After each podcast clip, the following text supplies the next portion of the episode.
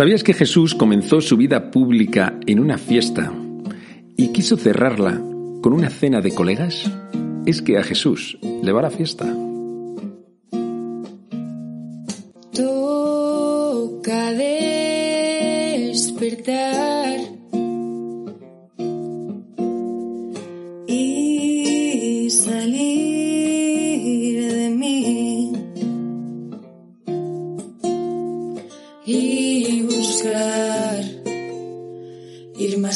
Muy buenos días, yo soy el Padre Joaquín y esto es Al Lío, un podcast para gente despierta que quiere crecer, en el que te hablo de temas de fe, espiritualidad y estilo de vida. Bienvenido, bienvenida, estamos en familia.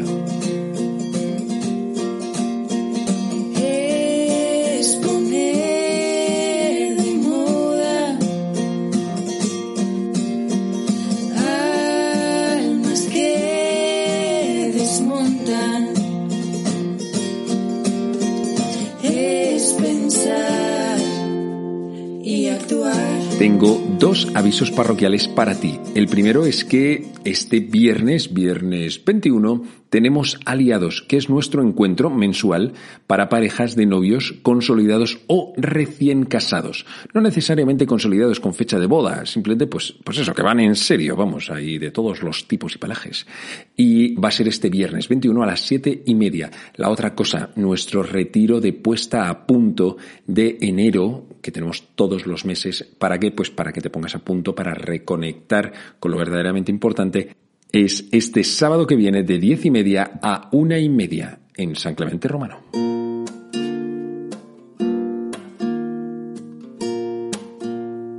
Se me ocurría, ¿por qué no imaginar la vida como si fuese una fiesta en la que el novio es el Señor?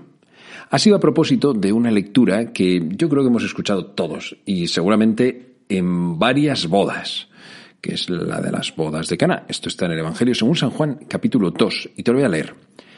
Había una boda en Caná de Galilea y la madre de Jesús estaba allí. Jesús y sus discípulos estaban también invitados a la boda. Faltó el vino y la madre de Jesús le dice, no tienen vino. Jesús le dice, mujer, ¿qué tengo yo que ver contigo? Todavía no ha llegado mi hora. Su madre dice a los sirvientes, haced lo que él os diga. Había allí colocadas seis tinajas de piedra para las purificaciones de los judíos, de unos cien litros cada una. Jesús les dice, llenad las tinajas de agua. Y las llenaron hasta arriba. Entonces les dice, sacad ahora y llevadlo al mayordomo. Ellos se lo llevaron. El mayordomo probó el agua convertida en vino, sin saber de dónde venía. Los sirvientes sí lo sabían, pues habían sacado el agua. Y entonces llama al esposo y le dice, todo el mundo pone primero el vino bueno y cuando ya están bebidos el peor. Tú en cambio has guardado el vino bueno hasta ahora. Este fue el primero de los signos que Jesús realizó en Caná de Galilea. Así manifestó su gloria y sus discípulos creyeron en él.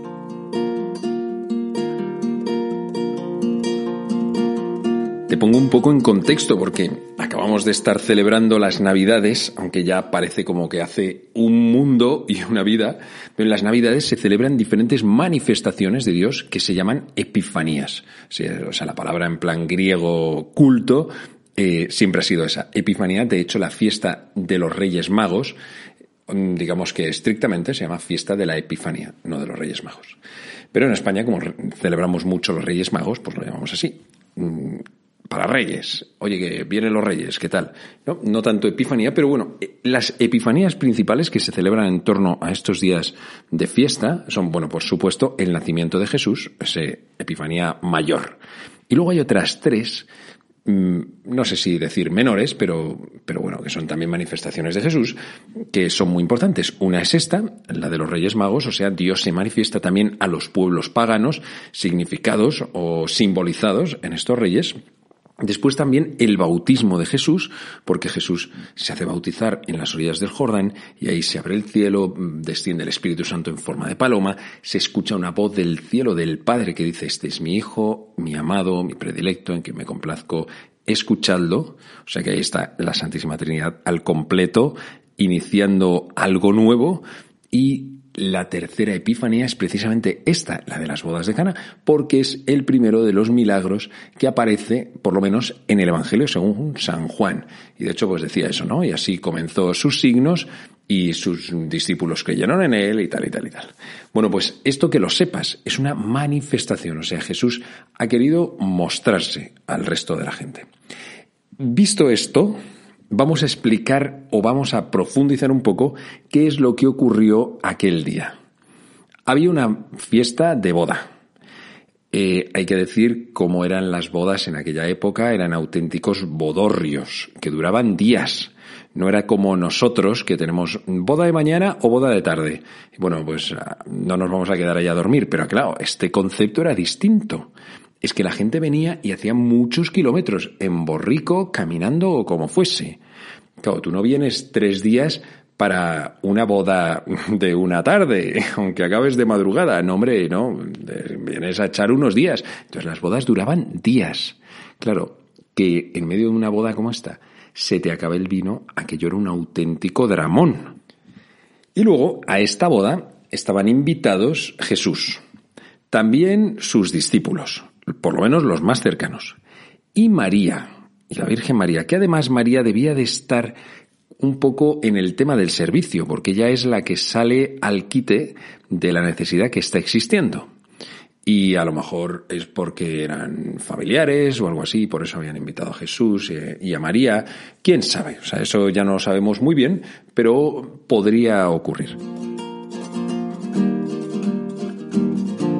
Luego que estamos ante el momento en el que Jesús hace su primer signo así como importante delante de la gente. Y es dentro de una boda. O sea que Jesús elige una boda, una fiesta que estaba llenísima de gente para iniciar su vida pública. Vamos, que no elige otra circunstancia, que no le dice a sus apóstoles, amigos, empezamos la vida pública, por la señal de la Santa Cruz de nuestros enemigos. Venga, Santo Rosario. Ahora nos vamos todos a misa, vamos a hacer un retiro. Ah, no, no, es una boda, es una fiesta. Y ahí, pues había de todo, como en todas las bodas, ya sabes. Imagínate la última en la que estuviste, que está desde el colega que va fatal, perjudicadísimo, hasta el tío de la novia que lo está dando todo en la pista de baile. Pues ahí en medio se pone Jesús. Y luego la preocupación de María, que era que no tenían vino. Es verdad que esta lectura este acontecimiento, aquella boda, tiene una simbología muy fuerte, pero bueno, que era lo que era. Y lo que la Virgen María le pide a Jesús es vino. No le pide otra cosa. Le pide de nuevo vino. Una cosa como muy natural, ¿no? es que además es la única vez en todo el Evangelio que aparece la Virgen María pidiéndole algo a Jesús. Es decir, vamos, es verdad que no se lo pide así tal cual, es como un se lo dejo caer, no les queda vino y ahora tú te las apañas. Y de hecho Jesús, pues, bueno, responde primero resistiéndose, pero luego dice, mm, vale, eh, de acuerdo mamá, ya me encargo yo. Le pide la Virgen María a Jesús vino. No le pide oye, convierte a todos estos que tenemos aquí en la boda, ni le pide la curación de un enfermo o que salve cualquier cosa. No, no, le pide vino, tal cual. ¿No te hace pensar esto que a lo mejor a Jesús no le espantan las cosas que sean verdaderamente humanas? Es que a veces nos hemos como imaginado un Dios que es de un ámbito totalmente distinto a mi vida. y, ocurre como un divorcio dentro de nosotros que es el de nuestra fe y nuestra vida, como si fuesen dos ámbitos que son totalmente diferentes y distinguibles. Yo tengo mis ratos de fe, en los que yo mm, soy persona cristiana, pero luego tengo mi vida real. Yo esto lo he visto en mogollón de, de jóvenes, muchos, sobre todo en los que han crecido en un ámbito tradicionalmente católico, vienen de coles pues de buena formación, o sea que, que han crecido en medio de eso, y que, y que no sé, pero como con muchísima naturalidad rompen. O sea, lo mismo están piadosísimos en una adoración y diciendo que sí, que sí, que Dios tiene que ser lo más importante, no sé qué, y al día siguiente están rompiendo todo, absolutamente todo, sin ningún tipo de pudor, en lo que creen. Este divorcio puede ocurrir en nuestras vidas porque hemos pensado que Dios es solamente para una especie de dimensión santa que existe en mi vida que de vez en cuando aparece. ¿Qué va, qué va? Si, olvídate, o sea, es que la verdadera fiesta está donde está Jesús. El problema es que no hemos sido capaces todavía de imaginar que Dios pueda estar en algunos momentos en los que mm, como que no nos pega, no me pega. Entonces tengo que poner el mood religioso para que aparezca. También ocurre en grupos de colegas que todos son cristianos o de amigas y como que poner a Dios en medio como que no pega. O sea, como que, mm, pero ¿qué dices, tía? Esto ahora mismo, pues como que no, ¿no? Mm, ¿Cómo vamos a bendecir la mesa?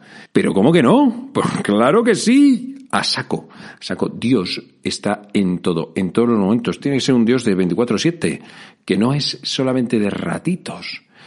Jesús nos está diciendo que no hay nada que sea verdaderamente humano, que no pertenezca también a su ámbito que no ha querido ser un Dios al que llamas de vez en cuando por teléfono, sino compañero de camino, amigo, colega, que esté siempre contigo, a quien puedas acudir y que siempre vaya de tu mano. Jesús toma todo lo bueno y lo eleva a otras alturas. A Jesús no le da miedo el mundo, ni le da miedo lo que es muy humano o muy natural. No se espanta, al revés, quiere abrazarlo y elevarlo a un siguiente nivel. Más elevado, claro, claro. Es como el amor, ¿no? Como el amor, por ejemplo, de aquellos esposos. Era, bueno, pues era un amor bueno, es como en todas las bodas. Hay un amor que es bueno, pero es amor humano. Ese amor necesita ser transformado y lo que lo transforma es el amor de Dios.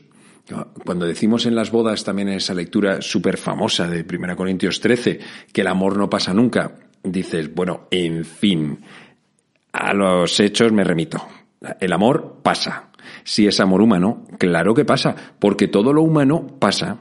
Pero si tiene ese toque divino, si hemos dejado que Dios entre dentro de ese amor y empieza a transformarlo, entonces, eh, bueno, pues eso, claro, eso es una auténtica bomba. Jesús no quiere venir a destruir lo que es muy nuestro, sino que quiere transformarlo. Si Él se ha encarnado, Él se ha hecho uno de nosotros, no ha renegado de nuestra humanidad, de nuestra carne, no quiere hacer un borrón y cuenta nueva, quiere elevar lo que ya existe, porque en este mundo hay muchísimas cosas que son increíbles, maravillosas y bellas. Acabo de estar ahora mismo unos días en los Pirineos, en la montaña, esquiando, y yo mismo me quedaba asombrado diciendo, pero cuánta belleza, qué hermosura. Y si esto es así, ¿Cómo será el cielo? O sea, es que no quiero ni imaginármelo, me da un patatús de lo bellísimo que puede llegar a ser.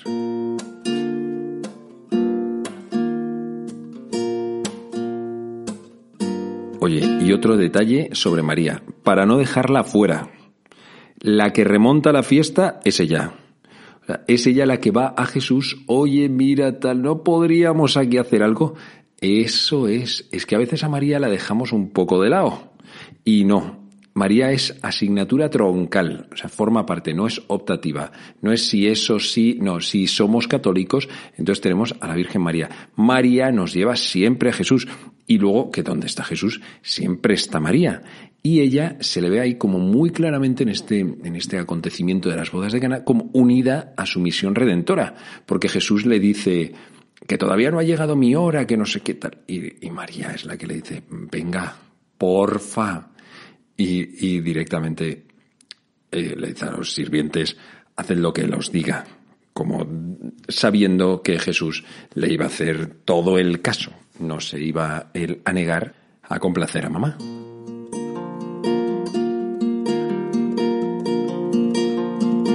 Luego decirte que tiene también un simbolismo muy fuerte. Está la cuestión de, no, sé si llamarle la cuestión de los líquidos. es, que, es que el vino en la Sagrada Escritura, en toda la Biblia, es signo del amor y de la alegría. Nosotros a la alegría seguro que lo asociamos. Al amor no sé si tanto, ¿no? Luego está el agua, que bueno, pues es muy básica, un poco insulsa, incolora, inodora, o sea que, bueno, bien, queda la vida, pero, pero no vas a montar la super fiesta con el agua. Y luego que fuese una boda, siempre recuerda al desposorio primero que aparece en la Biblia, que no es el de Adán y Eva, sino el de Dios con su pueblo, Israel. Entonces, cuando la Virgen María les dice no les queda vino, viene a decir no queda amor, no queda alegría. Y el amor principal es este amor a Dios, del pueblo a Dios. Estaba hablando de lo que estaba ocurriendo en el judaísmo de ese momento y de la religión que estaba establecida dentro del pueblo. Y es, no les queda amor de Dios, ni queda alegría. Se está viviendo una religión que es puro ritualismo. O sea, que solamente a nivel exterior, pero a nivel de corazón está súper pobre. Y esto no te voy a negar que no deja de recordarme también cómo vivimos nosotros a veces nuestra propia vida de fe.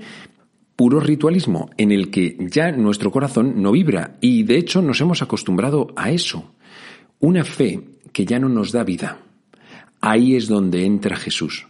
Por eso, ante ese no les queda vino, Jesús se pone en marcha. Sabía que estaba representando o estaba adelantando algo que iba a ser mucho más grande.